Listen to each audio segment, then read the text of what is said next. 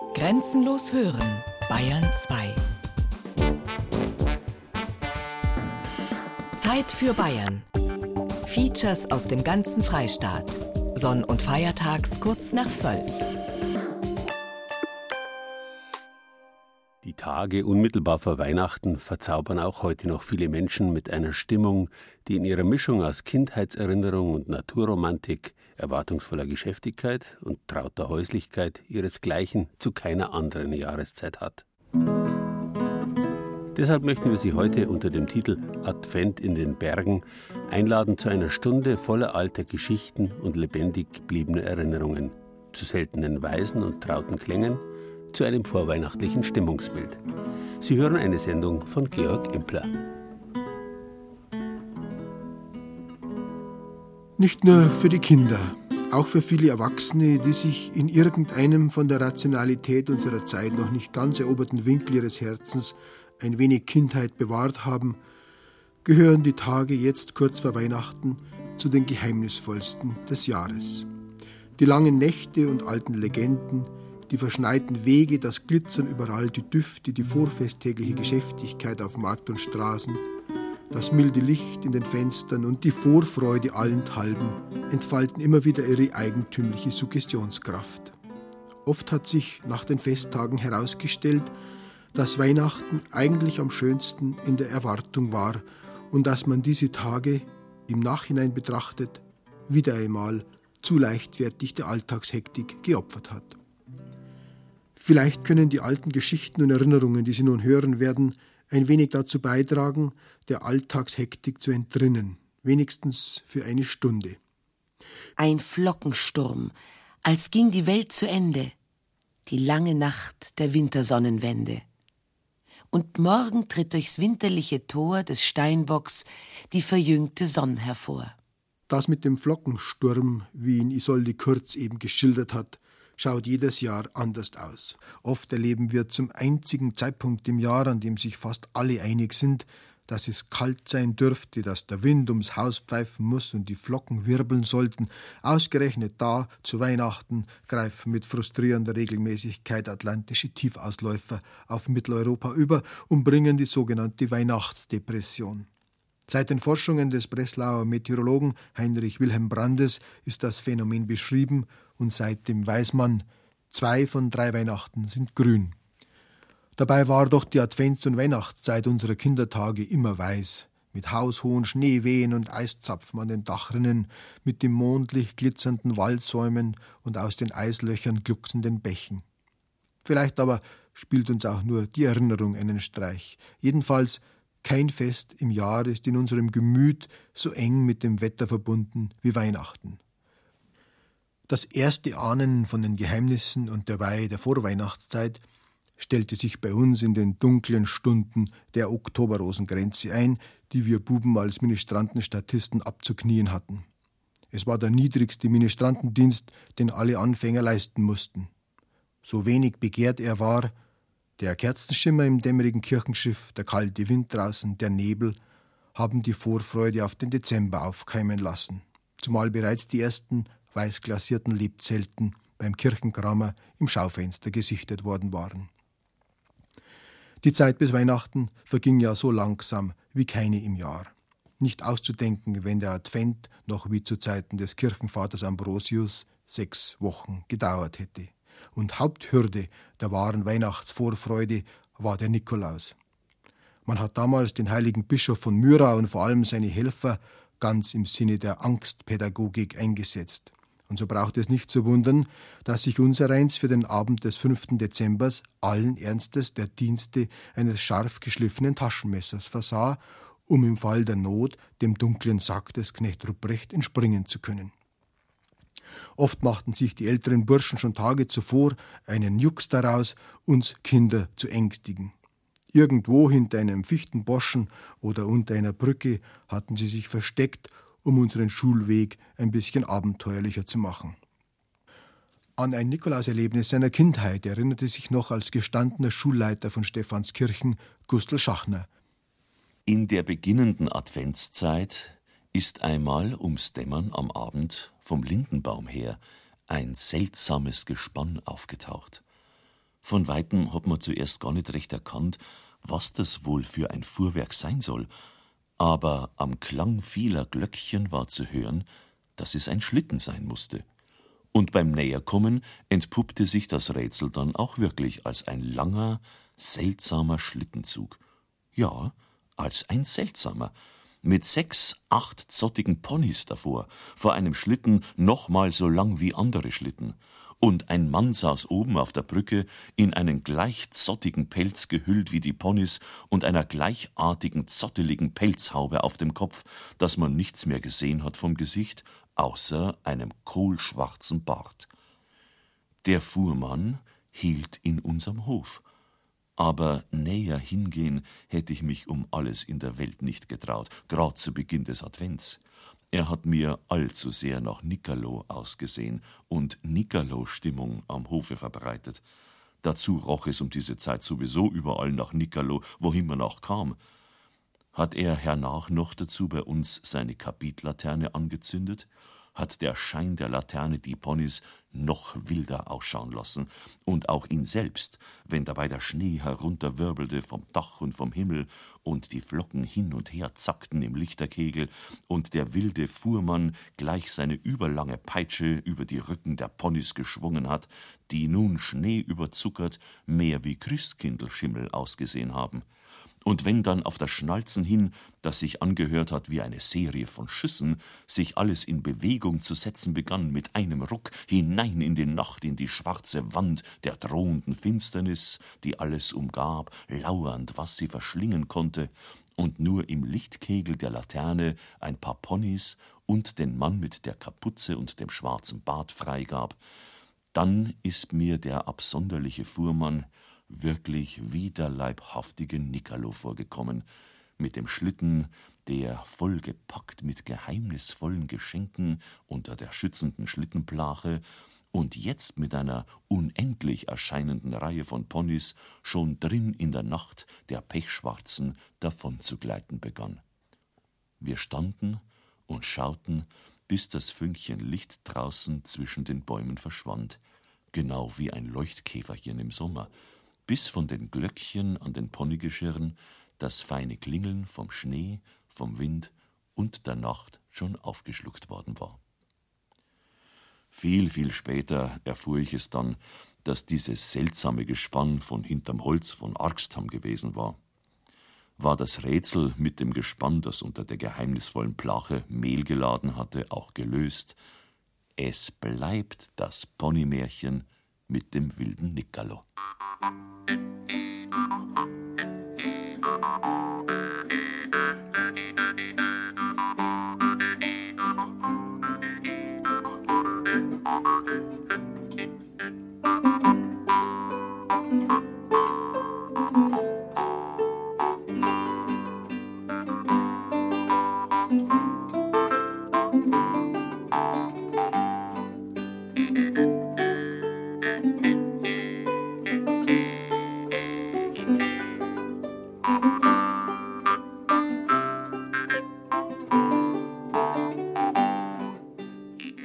Heutzutage steht nach außen hin zumindest die Advents- und Weihnachtszeit ganz im Banne des Kommerzes und zu dessen besserer Beförderung in der des Kitschs. Schon Wochen vor dem ersten Advent stehen in Kaufhallen und Edelboutiquen Plastikungetüme herum mit rotem Mantel, Gollennase, Apfelbäckchen, Rauschebart und Zipfelmützen, welche anscheinend Nikoläuse darstellen sollen. Über den Advents- und Christkindlmärkten liefern sich die Dünste von Hirtenpfannen, Currywürsten und gebrannten Mandeln den edelsten Wettstreit, währenddessen die darüber schwebende Klangwolke von Weihnachtshits so pappig ist wie der Glühwein. Jeder möchte heute dieser Tage seinen Schnitt machen. Und je weniger den Menschen die Weihnachtsbotschaft in ihrem religiösen Kern sagt, umso dicker aufgetragen wird das Kolorit. Diese Kritik ist natürlich nicht sehr originell und sie ist auch schon so in die Jahre gekommen wie unsere Wohlstandsgesellschaft und meist wird vergessen, dass man selber ein Teil des Rummels ist. Bei uns zu Hause, ja im ganzen Dorf war damals in den 50er Jahren, soweit erzählt wird und soweit ich mich selber noch erinnern kann, die Gefahr des Weihnachtstrubels, der Geschäftemacherei, der übertriebenen Geschenke nicht gegeben. Mein Großvater zum Beispiel pflegte am heiligen Abend Vormittag ins Dorf zu gehen, um noch schnell ein paar Weihnachtsgeschenke zu erstehen. Die gab's alle in einem einzigen Geschäft beim Strobelpeter. Dort erwarb er einige Kuhketten, eine Wurzelbürste und eventuell einen Schürhaken. Am Abend wunderten wir Kinder uns, an welch praktische Dinge das Christkind doch zuweilen denkt. Aber noch sind wir ja in der Adventszeit. Die war in unseren Kindertagen so unsensationell und nüchtern wie die Weihnachtsgeschenke des Großvaters, so karg und so arbeitsreich wie die meisten Wochen im Jahr. Annette Thoma hat einmal aufgeschrieben, wie sie die Vorweihnachtszeit bei den Bauern im Voralpenland in Erinnerung hatte. Ein scharfer Nordwind pfeift ums Stadeleck, wenn der Bauer um fünf Uhr den leeren Dungwagen in die finstere Wagenschupf schiebt und Feierabend macht. Kleine Schneekristalle sausen um die Ohren. Ein Hauch zartes Weiß sprüht auf, draußen über den feuchten Schollen. Pfützen glänzen im abenddunklen Hof, in denen der Lichtschein aus dem Haus aufleuchtet.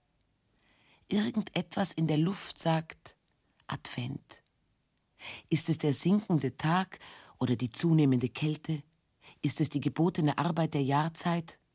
Keiner fragt drum, keiner weiß es.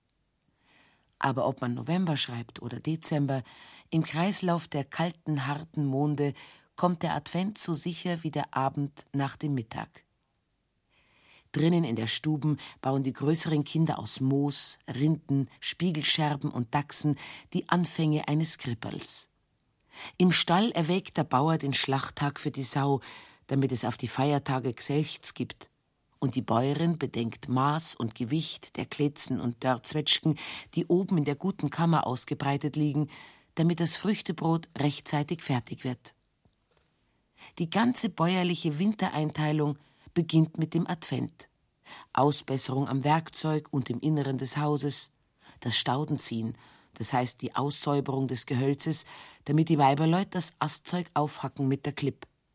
Das Einholen des Torfes, das Gräbengraben in den feuchten Wiesen und das Kies- und Sandfahren für Weg und Bau. Fest eingebaut in das gottgewollte Gebot des Klimas und der Witterung geschieht alles. Ohne schulmeisterliche Einteilung, so wie es gehalten worden seit Jahrhunderten. Und wenn der Schnee ausbleibt, dann diktiert der Bohrfrost. Und ohne weitere Reden erweist sich die großzügige Wendigkeit der bäuerlichen Arbeit, die viel mehr Klugheit und Anpassung verlangt, als der Fernstehende ahnt. Die Frauen bringen das Ungeflickte des ganzen Jahres in die warme Stube. Das Spinnrad der Großmutter schnurrt neben der Nähmaschine und den klappernden Stricknadeln der Jungen. Alles wird wieder instand gesetzt. Und was die Mühe nimmer lohnt, zu Fleckelteppichen aufgeschnitten. Wenn's dunkel wird, kann schon sein, dass die Klopf an vorbeikommen, die an den drei Donnerstagen des Advents von Hof zu Hof wandern und mit Sprüchen und Liedern um eine Gabe bitten. Música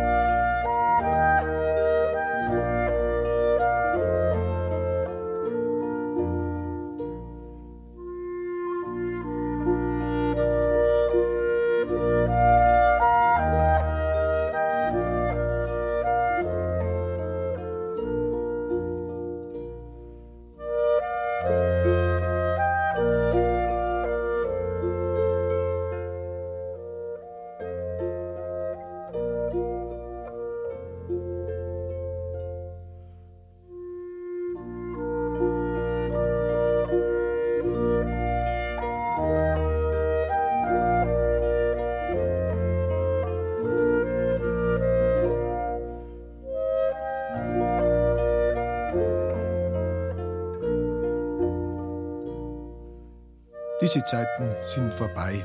Kein Torf mehr wird eingeholt und es dreht sich kein Spinnrad mehr. Vieles vom alten Brauchtum der Adventstage ist verloren, manches wird mühsam neu belebt. Das Frauentragen, also das von Haus zu Haus bringen eines Muttergottesbildes als Erinnerung an den Gang Mariens über das Gebirge, ist da und dort wieder eingeführt worden und Engelämter erfreuen sich neuerdings wieder größerer Beliebtheit, obwohl oder gerade weil sie in aller Herrgottsfrüh abgehalten werden, als feierliche Gottesdienste mit Chor und Orchester, recht eindrücklich und stimmungsvoll in ihrer adventlichen Liturgie und der Kargheit der alttestamentlichen Texte. Als Bub hat es mich auch zwei, dreimal getroffen, bei einem Engelamt zu ministrieren, damals noch in einer eiskalten Kirche. Ohnehin war man durchgefroren und die Schuhe womöglich nass vom Schnee. Dennoch, man blieb nicht ganz unergriffen von der eigentümlichen Feierlichkeit dieser Ämter, wenngleich mir damals unerklärlich war, warum man sie zur halben Nacht abhalten musste. Franziska Hager hat einmal als Kind ein Engelamt miterlebt in Greimharting bei Prien, das sie nie mehr vergessen hat. Engelamt. Wundersamste Erinnerung an meine Kinderzeit. Wie oft sind wir nach St. Salvator, Urschaling oder Greimharting gepilgert. Mutter als Organist, ich oder eines meiner Geschwister als Chorpersonal und Orgelaufzieher in einer Person. In aller Herrgottsfrühe zogen wir aus, wenn die Sterne am blanken Himmel froren, in Hauben und Tücher eingemummelt, im Arm die Notenrolle, in der blau gefrorenen Hand eine mächtige Laterne. Der Hauch unseres Atems stand wie eine Säule vor uns. Unter jedem Tritt ächzte der im Frost erstarrte Boden. In den Hohlwegen stand kniehoch der Schnee, und wir, wir stelzten wie die Störche, Bein um Bein hochziehend und immer wieder in den Schnee sinkend an unser Ziel. Einmal wäre aber beinahe ein dunkler Schatten in den Glanz unserer Engelamtsfreuden gefallen. Am Vorabend vor dem Greimhartinger Engelamt hatte es in dichten Flocken zu schneien begonnen. Und es schneite unaufhörlich die ganze Nacht. Als der Mesner von Greimharting in der ersten Frühe beim Gebetläuten die weiße Bescherung sah, spannte er seinen Gaul vor den Schlitten, um im Priener Pfarrhof den hochwürden Herrn Koprator zum Engelamt in die Filialkirche abzuholen. Während der Fahrt durch den tiefen Schnee fragte der Herr Koprator, wo haben's noch den Herrn Lehrer? Darauf der Mesner, der Lehrer? Oh mei, der hat ja selber deren, der kann schon nachetappen. Leider konnten Mutter und ich nicht nachetappen. Im Hohlweg kurz vor Greimharting war uns die Laterne ausgegangen. Wir waren in eine Schneewehe geraten, in der wir hilflos stecken blieben. Als es Zeit zum Beginn des Engelamts wurde und wir immer noch nicht erschienen, ließ es dem Herrn Koprator keine Ruhe. Er schickte den Mesner mit einem Knecht und Schaufeln auf die Suche nach uns. Sie retteten uns vor dem drohenden Schneetod. Rorate, auch taue dir Himmel herauf, auch regne dir Wolken, die göttliche Gott. Schick uns den Gerechten auf den Lang und Hart, die Frommen seit Abraham gewahrt. Schick uns den Gerechten auf den Lang und Hart, die Frommen seit Abraham gewahrt. Manchmal frage ich mich, warum heutzutage auf den vielen Adventssingen und Weihnachtsfeiern so oft gerade die Geschichten von Entbehrung und Not, Kälte und Finsternis, Bescheidenheit und Gläubigkeit vorgelesen werden. Warum wir uns an vermeintlichen Idyllen ergötzen, die es längst nicht mehr gibt, Handelt es sich dabei nur um ein interessantes psychologisches Phänomen? Ist es das wohlige Schaudern, der harte Kontrast, den die Zuhörer genießen, satt und sicher, wie sie sich fühlen dürfen bei Punsch und Lebkuchen? Oder regt sich, wenn von der Nacht und Kälte der Welt die Rede ist, vom kargen Leben in früherer Zeit, eine unterbewusste Sehnsucht nach verlorenen Gefühlen, wahrem Empfinden, nach Frieden alten Werten und neuer Zuversicht? Niemand wird diese Adventstage jetzt noch so erleben und würde im Ernst auch dankbar darauf verzichten, wie sie der Ende des vorigen Jahrhunderts in Wagrein geborene Karl Heinrich Wackerl schildert.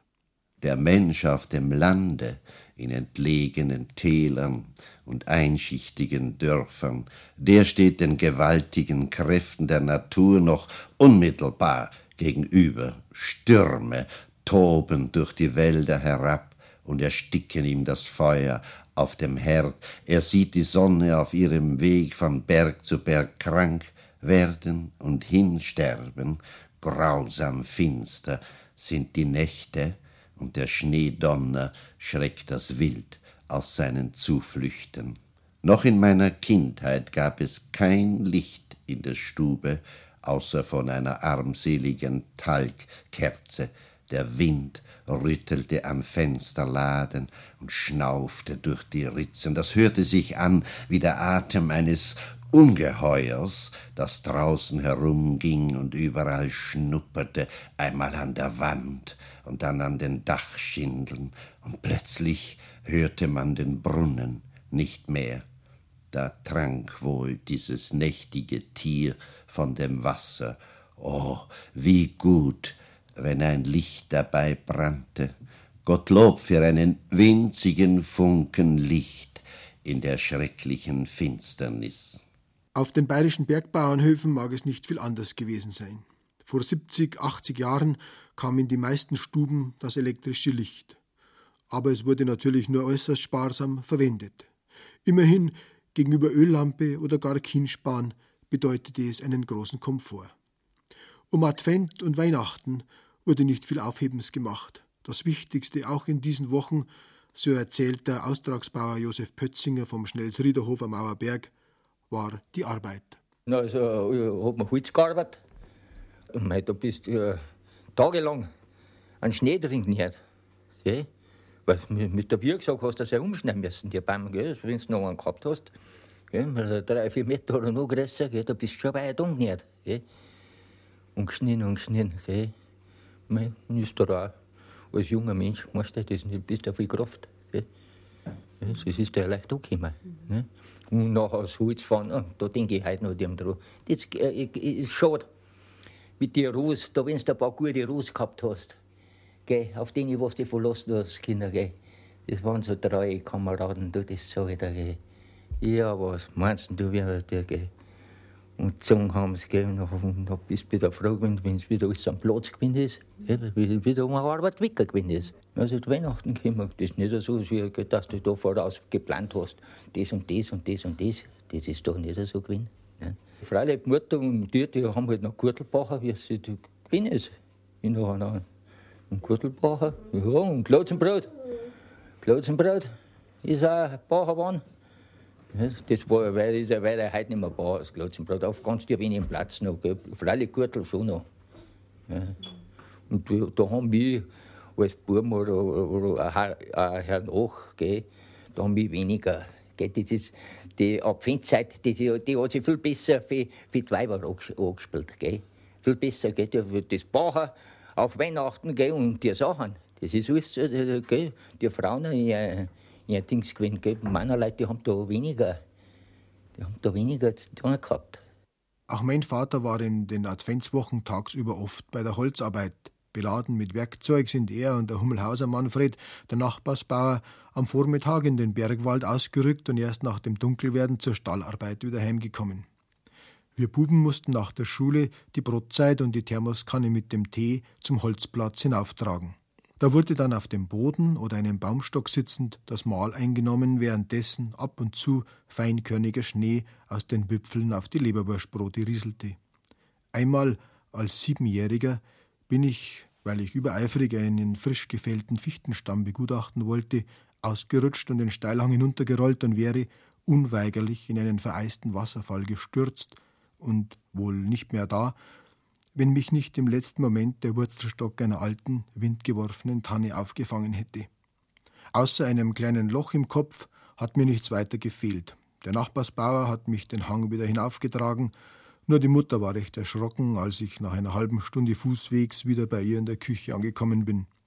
Sie hat mich mit der Arnika-Flasche verarztet und mir von den frisch gebackenen Spitzbuben zwei zukommen lassen.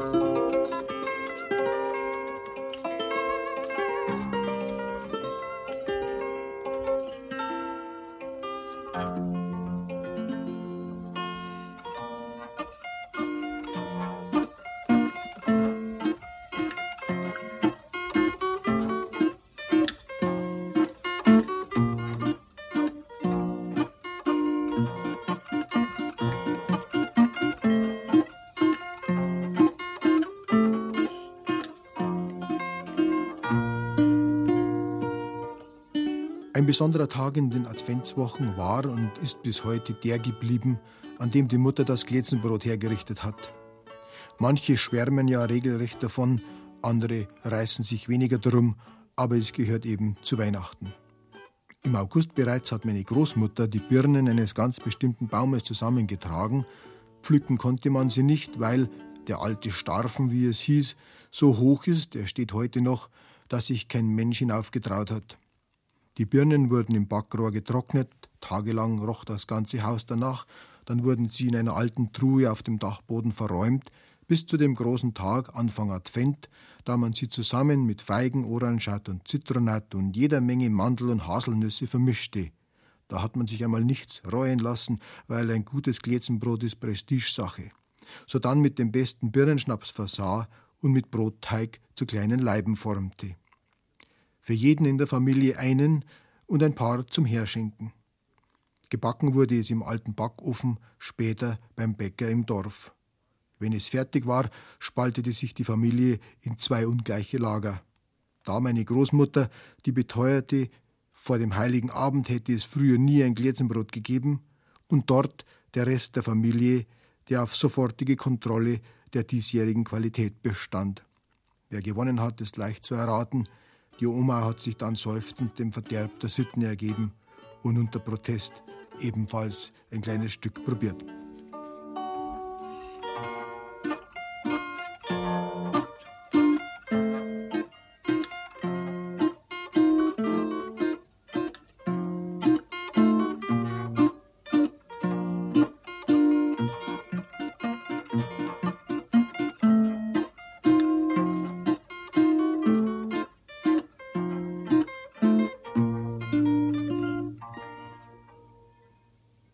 So verging schön langsam, Tag für Tag, die Zeit bis zum heiligen Abend.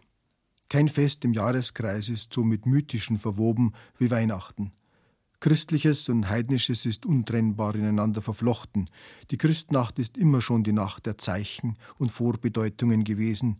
Da sollten sogar die Tiere reden können. Die Geschichte von dem Bauern, der das überprüfen wollte und um Mitternacht im Stall lauschte, ist bekannt. Er musste vernehmen, dass seine Tage gezählt waren.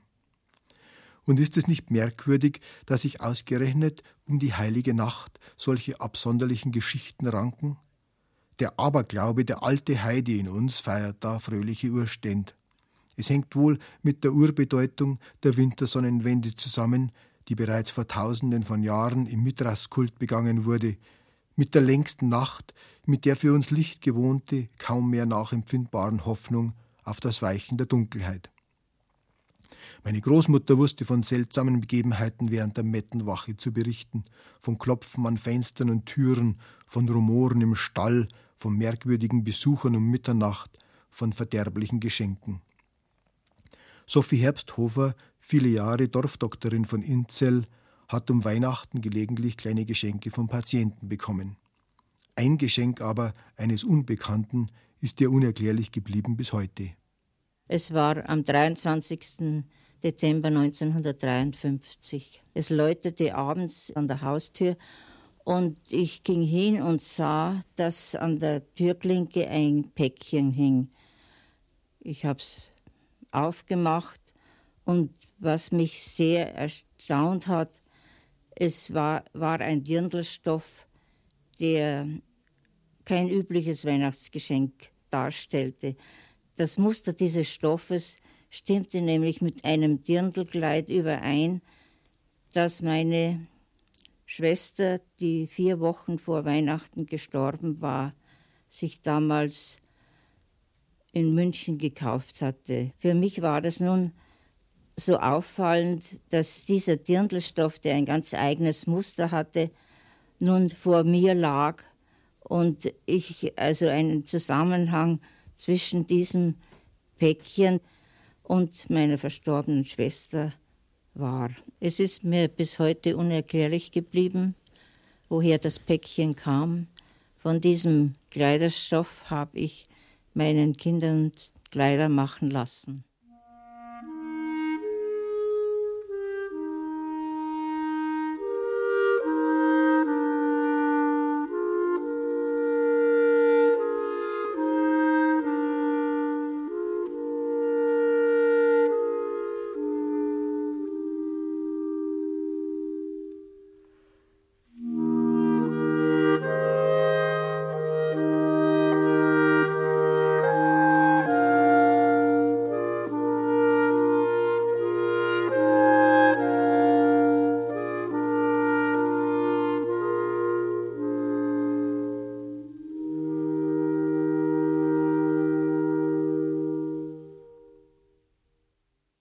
Heinrich Noé, der Münchner Hof- und Staatsbibliothekar, einer der besten Schilderer des alpenländischen Lebens im vorigen Jahrhundert, ist in einem alten Hof am Fuß der Kampenwand auf eine seltsame Geschichte gestoßen, die ihm der Bauer erzählte und die sich zu Zeiten dessen Vaters in der heiligen Nacht zugetragen haben soll.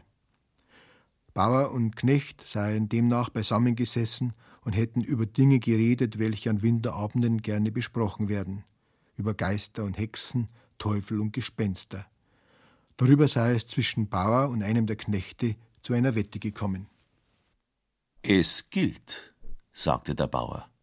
Du kriegst von mir die beste Kuh im Stall, wenn du heute noch das tust, was ich dir sage. Aber ich bitte mir aus, dass es heute Nacht geschieht. Heimkommen kannst du, wann du magst. Ich tu's ohne weiteres, erwiderte der Knecht. Mag sein, was nur immer ich vollbring's. Der Bauer antwortete ihm in feierlichem und langsamem Ton Ich sag dir's noch einmal. Du kannst dir die Kuh aussuchen, wie du willst. Wenn du mir von der Voralpe den Milchseier heute Nacht herabbringst. Gut, Bauer, ich hol dir deinen Milchseier, sagte der Knecht. Darauf wurde nicht viel mehr gesprochen. Ganz unverzagt schritt der Knecht in die winterliche Nacht hinaus, durch welche aus verschiedenen Höfen Lichter glänzten, denn selbst der Ärmste ehrt diesen Festabend wenigstens durch eine Talgkerze. Nicht gerade schnell, aber gleichmäßigen Schrittes, wie es bei Gebirgsleuten der Brauch ist, schritt er gegen den Berg hinan und hatte in kurzer Zeit eine ziemliche Höhe erreicht. Da begegnete ihm plötzlich ein Mann, der als Jäger gekleidet war, ihn begrüßte und mit offenbarer Neugier fragte, wohin er denn heute Abend noch gehe. Der Knecht hielt es nicht für notwendig, ihm den eigentlichen Zweck seines Nachtwandelns auseinanderzusetzen, sondern sagte kurzweg, er müsse noch auf die Alpe gehen. Der Jäger bat ihn um einen Gefallen. In einer am Bergwald liegenden Hütte soll er die geschichteten Wildhäute wenden. Der Lohn dafür läge hinter der Tür. Der Knecht versprach, das zu besorgen und setzte seinen Weg fort. Er selbst stieg bergauf, der Jäger aber wandte sich dem Tal zu. Während der Knecht so im Schnee weiterschritt, kam ihm das Abenteuer nach und nach überaus seltsam vor. Er war in der Gegend aufgewachsen, kannte alle Wege und Stege auf den Bergen, vermochte sich aber doch nicht an eine Hütte zu erinnern, die an der Stelle stehen sollte, welche der Fremde beschrieben hatte. Er war bereits ungefähr drei Stunden auf dem Weg, als er den Rand des Waldes erreichte. Hier nun steigerte er seine Aufmerksamkeit, um die Hütte nicht zu übersehen. Da stand richtig alles, wie es ihm beschrieben worden war. Er wendete die Rehdecken und suchte dann nach dem versprochenen Lohn, fand aber nichts als einen Haufen Tonnenzapfen, deren einen er einsteckte, um ihn den Kindern des Bauern mitzubringen. Er verschloss die Hütte, hing den Schlüssel an den Baum und ging weiter. Endlich sah er die Almhütte vor sich. Diese war beleuchtet und bewohnt, welch ersteres durch die obere Tür zu erkennen war, die geöffnet stand, etwa eine halbe Mannshöhe über dem Boden, wie man es im Sommer an den Sennhütten sieht, aus welchen durch diese Öffnung der Rauch herausgelassen wird. Unerschrocken und keineswegs durch die Unerhörtheit dieses Schauspiels einer in der Weihnachtsnacht beleuchteten Alphütte zurückgescheucht, wollte der Bursche eben die untere Türe öffnen, als ihm die Sennerin wie eine Wildkatze entgegensprang. Sie grinste ihn an und fragte in höhnischem Tone: Hast du die Kuh schon? Ja, wenn ich den Milchseier hinunterbringe, dann habe ich die Kuh, entgegnete der Bursche ruhig. Darauf packte die Sennerin den Knecht und warf ihn in einem Nu den Abhang hinunter, auf welchem die Hütte stand. Es verging eine Weile, bis er sich aufraffen und den Schnee aus den Augen reiben konnte. Aber einmal ist keinmal, und so machte er sich noch einmal auf den Weg zur ingrimmigen Sennerin. Wenige Augenblicke nachdem er sich den Schnee von den Kleidern abgeschüttelt hatte, begann der vorige Auftritt von neuem. Die Sennerin tat die nämliche Frage, der Bursche gab die nämliche Antwort und flog auch richtig wieder gerade so über die Bergline hinab. Aller guten Dinge sind drei, dachte er bei sich, klopfte den Schnee von seinem Wams und versuchte es zum dritten Male. Diesmal aber kam es anders. Die Nachtsennerin war zahm geworden und übergab ihm den Milchseier ohne weiteres, ja bedankte sich noch bei ihm, zog ihn ans Feuer und erzählte ihm ihre Geschichte. Aus dieser aber war Folgendes zu entnehmen. Sie befand sich dermalen als Gespenst in der Sennhütte, und zwar als ein solches, welches dorthin seit dem Tod des lebendigen Körpers zur Pein und Strafe gebannt worden war. Während ihrer Lebzeit hatte sie ihre Arbeit als Sennerin sehr liederlich verrichtet und mit der Milch und anderem Erzeugnis der Alpe gewissenlos und verschwenderisch gewirtschaftet. Sie vernachlässigte das Vieh, beeinträchtigte den Eigentümer und beherbergte ihre Liebhaber. Für diese Verbrechen wurde sie nach ihrem Tode in eine Nachtsennerin verwandelt, das heißt in ein Gespenst, welches sich während der Winterzeit auf der Alpe aufhalten und alle Dienste verrichten muss, welche früher schon hätten geleistet werden sollen. Nunmehr aber war sie durch den Burschen erlöst. Nach dieser Aufklärung verschwand die unheimliche Gestalt. Die Hüttentür, die soeben noch offen gewesen war und das Feuer des Herdes auf den Schnee hatte hinausleuchten lassen, war mit einem Mal gesperrt. Das Feuer selbst erloschen, und überhaupt schaute die Alphütte so aus wie jede andere während der Winterszeit. Der Knecht kehrte nach Hause zurück, lieferte das Milchsieb ab und berichtete beim Frühstück von seinen Erlebnissen.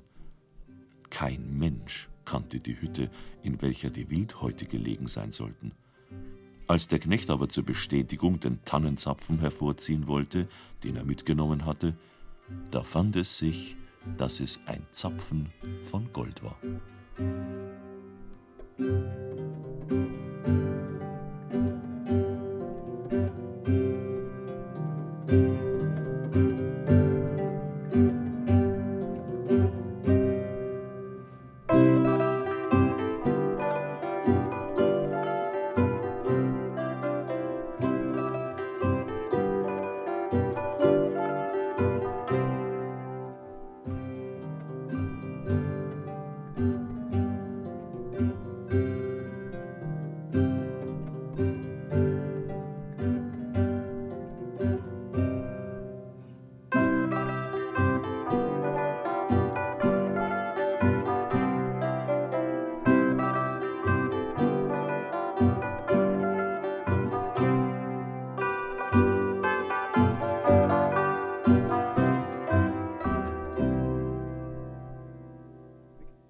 Weihnachten ist wie kein anderes im Jahreskreis das Fest der Musik.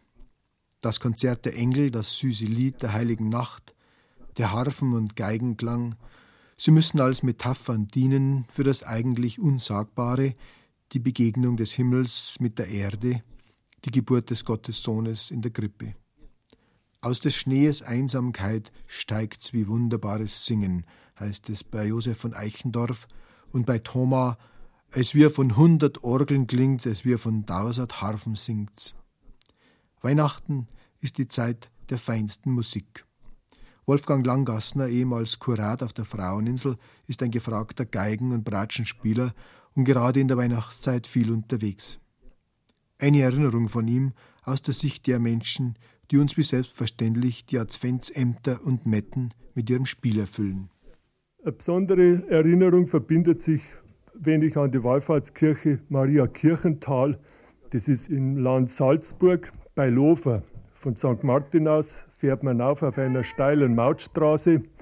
Es war ein tief verschneiter heiliger Abend und dann beim Naufgehen, damals war sehr viel Schnee, hat sich das Ganze wie ein Paradies angeschaut. Oben war ein erleuchteter Christbaum, dann die angestrahlte Kirche, die als Talabschluss hinten steht und alles hat geglitzert im Raureif, im Schnee.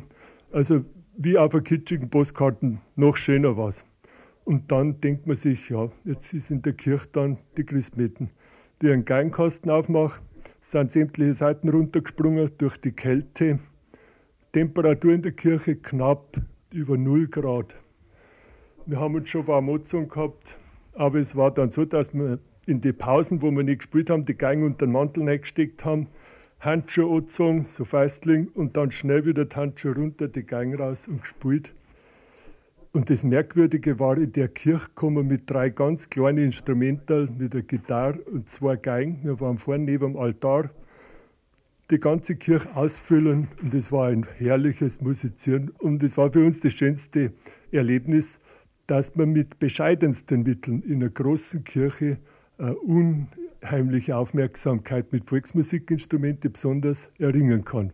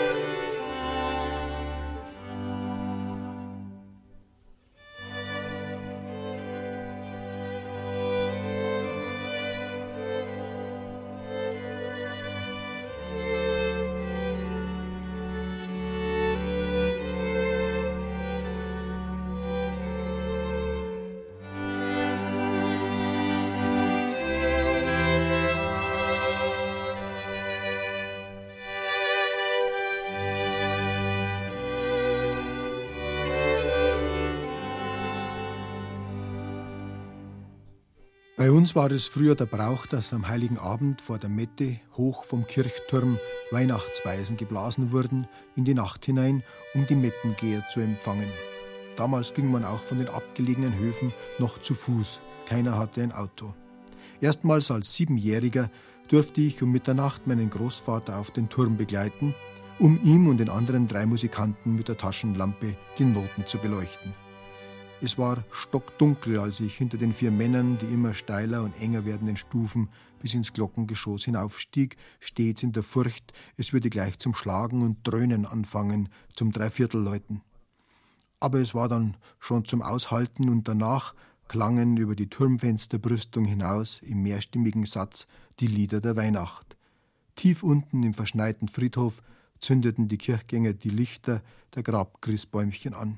Die Kerzen flackerten sachte und schmolzen bald kleine Mulden in den Schnee. Die Welt schien, von hoch oben betrachtet, in unverbrüchlichen Frieden zu liegen.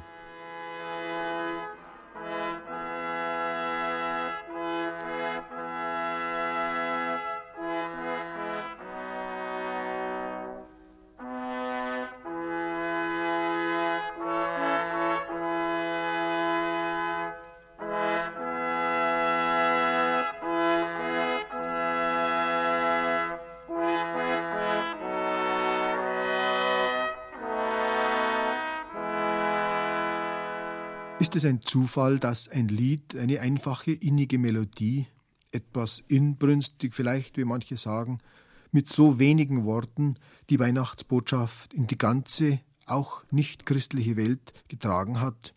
Die Melodie eines Schullehrers namens Franz Xaver Gruber, der Sohn eines armen Leinwebers aus Unterweinburg nahe der Salzach gelegen, und der Text eines Hilfspfarrers, zwei, die sich sozusagen in letzter Stunde da man am 23. Dezember feststellte, dass die Oberndorfer Orgel endgültig den Geist aufgegeben hatte, zusammengetan haben, um das Lied der Lieder zu schaffen, aus schlichtem Gemüt heraus, aus Gläubigkeit und praktischen Erwägungen.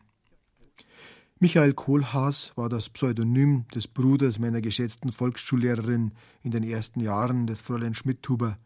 Und dieser Michael Kohlhaas hat sich vorgestellt, wie es damals gewesen sein könnte, kurz vor Weihnachten 1818 in Oberndorf, und hat es aufgeschrieben. Es war kurz vor Weihnachten und das Wetter so miserabel, kalt und stürmisch, die Luft voll Schnee, dass selbst die Dorfkinder nicht wussten, wie sie in die Schule kommen sollten, die von weiter her aber blieben ohnehin aus, und den Grundner Doni trug es verkehrt zum Schulhausgarten herein. Brav, Kinder, sagte der Lehrer Gruber, als er diese Ankunft sah, lasst's nur nicht aus. Man weiß nicht, wie man Wissen und Kenntnisse im Leben einmal verwerten kann. Dann ging er nochmal in seine Wohnung zurück, eine Stube und zwei Kommen das Ganze auf und nieder, weil seine Frau auf dem Flur herausrief, Xaver, Verschwender, willst dein Kaffee austrinken oder nicht? und trank seinen Kaffee aus. In der Schulstube ging es unterdessen aufregend her. Ein Bub, der Holzschuhmacher Seppel was wieder einmal, erklärte, eine Lodenkapuze übers Gesicht gezogen, ganz plötzlich, dass er von jetzt an der Pelzmärtel sei, der sich aber für heute ausschließlich an die Mädchen halte. Schon hatte er mit Unterstützung von ein paar Helfershelfern zwei Unglückliche in das Fegfeuer, wofür er den Katheter ausgab, hinabgestoßen und schon kreischte als drittes Opfer die Schuster-Marie unter seinen Händen, als glücklicherweise der Herr Lehrer hereinkam. Die zwei Seelen flatterten aus dem Ort der Reinigung heraus, der Pelzmärtel löste, sich demaskierend, seine Verbindung mit der Schuster-Marie, und der Herr Lehrer sprach so Seppel, jetzt fahren wir gleich da fort, wo wir gestern mit dem Lesen stehen geblieben sind. Da klopfte es an der Schulzimmertür, und die Kinder fuhren zusammen. Es war aber bloß der Herr Kooperator Mohr von Oberndorf, über und über voll Schnee. Ach so, a Sauwetter, sagte er, sich abschüttelnd, aber ich hab's Ihnen doch bringen wollen, wir haben ja keine übrige Zeit mehr. Damit zog er ein Papier aus der Brusttasche und gab es dem Lehrer. Wer's Dichten nicht als Profession treibt, sagte er, tut sie nicht leicht bei dem Geschäft, aber im Monat, es soll so übel nicht sein. Adieu. Ich hab Ihnen so schon a Fuhr Schnee in Schul reintragen und lassen's bald was hören. Weg war er. Der Herr Lehrer entfaltete das Papier und las. Ihr Großen, sagte er, ihr schreibt jetzt die Geschichte vom brennenden Dornbusch.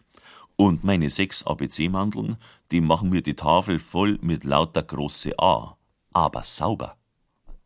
Dann setzte er sich auf den Katheter hinauf und las und las das ihm vom Kooperator behändigte Gedicht, entnahm der Schublade Notenpapier, beschrieb es mittels eines schlanken Gänsekiels, strich das Geschriebene aus, summte darüber ein wenig und schrieb aufs Neue, schrieb und summte und summte und schrieb, bis gegen elf Uhr und somit dem Schluss der Schule hin noch ein kleines Mädchen ganz verschneit, das Schulränzel am Arm zur Tür hereinkam. Ja, Marianne, sagte der Lehrer, warum denn gar so spät? Weil's so finster ist, antwortete ängstlich die Kleine, eine Entschuldigung, die im Kampf des Lebens bis auf den heutigen Tag fast nie und auch in der Arnsdorfer Schulstube damals nur deshalb genügte, weil der Herr Lehrer auf seinem Notenpapier soeben in eine andere Tonart überging. Eine Viertelstunde darauf war die Schule aus. Xaver, musste des Nachmittags die Frau Lehrer neuerdings einschreiten, was lass denn schon wieder dein Kaffee stehen? 45 Kreuzerspfund, ich bitte, bist denn leicht krank? Er blieb vor dem Tisch in der Ecke stehen, leerte die Tasse und setzte gleich wieder seinen Gang durch die Stube fort, hielt ab und zu ein Klavier an, griff stehend ein paar Akkorde und sagte endlich Ja, so bleibt's. Dann nahm er den Ziegenhainer und die Pelzmütze mit dem großen Schirm, erklärte mit Entschiedenheit, dass er nach Oberndorf müsse zum Kooperator Mohr und auf die Nacht gewiss wieder zurück sei, schlug den Mantelkragen hinauf und verschwand im Schneesturm. Der Kooperator von Oberndorf umarmte ihn. Was Ergreifenderes, sagte er, hab ich meiner Lebtag nicht gehört. Das sind ja meine Vers gar nicht wert. In Christmetten, sagte daheim der Lehrer Franz Xaver Gruber zu seiner Frau, gehen wir heuer nach Oberndorf. Dann schlug es Mitternacht in meiner Heimat, und von tausend Türmen und in lateinischen Gesängen huldigte die Welt ihrem Gott. In meiner Heimat aber sangen sie Stille Nacht, heilige Nacht, alles schläft, einsam wacht nur das traute, heilige Paar. Holder Knabe im lockigen Haar, schlafe in himmlischer Ruh, schlafe in himmlischer Ruh. Und dieses Lied hatte der Lehrer von Arnsdorf gemacht. Seit die Engel überm Stall zu Bethlehem gesungen, ward kein so schöner Gesang in der heiligen Nacht gehört. Xaver, sagte auf dem Heimweg die Frau Lehrer von Arnsdorf zu ihrem Mann, das ist so schön, dass vielleicht in Oberndorf noch gesungen wird, wenn wir zwei schon gestorben sind. Es hatte zu schneien aufgehört, das Schneegewölk war verflogen, und über meine Heimat und ihrem rauschenden Strom bis an das im Mondschein verschwimmende Gebirge hin spannte sich das Märchengefunkel einer sternklaren Christnacht. Alles schläft, einsam wacht, sang der Lehrer leise vor sich hin, und auf seinem mühseligen Weg und den glitzernden Feldern nebenher lag es wie ein Abglanz der Unsterblichkeit.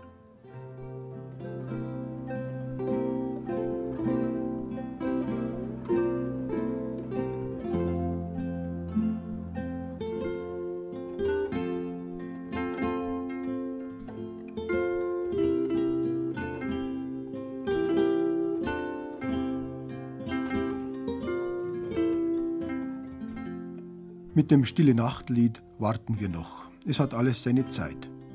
Ja, ist es genau besehen nicht so, dass ohnehin das Warten, die bange Vorfreude auf das Christkind das Schönste war an Weihnachten in unseren Kindertagen und vielleicht auch noch heute?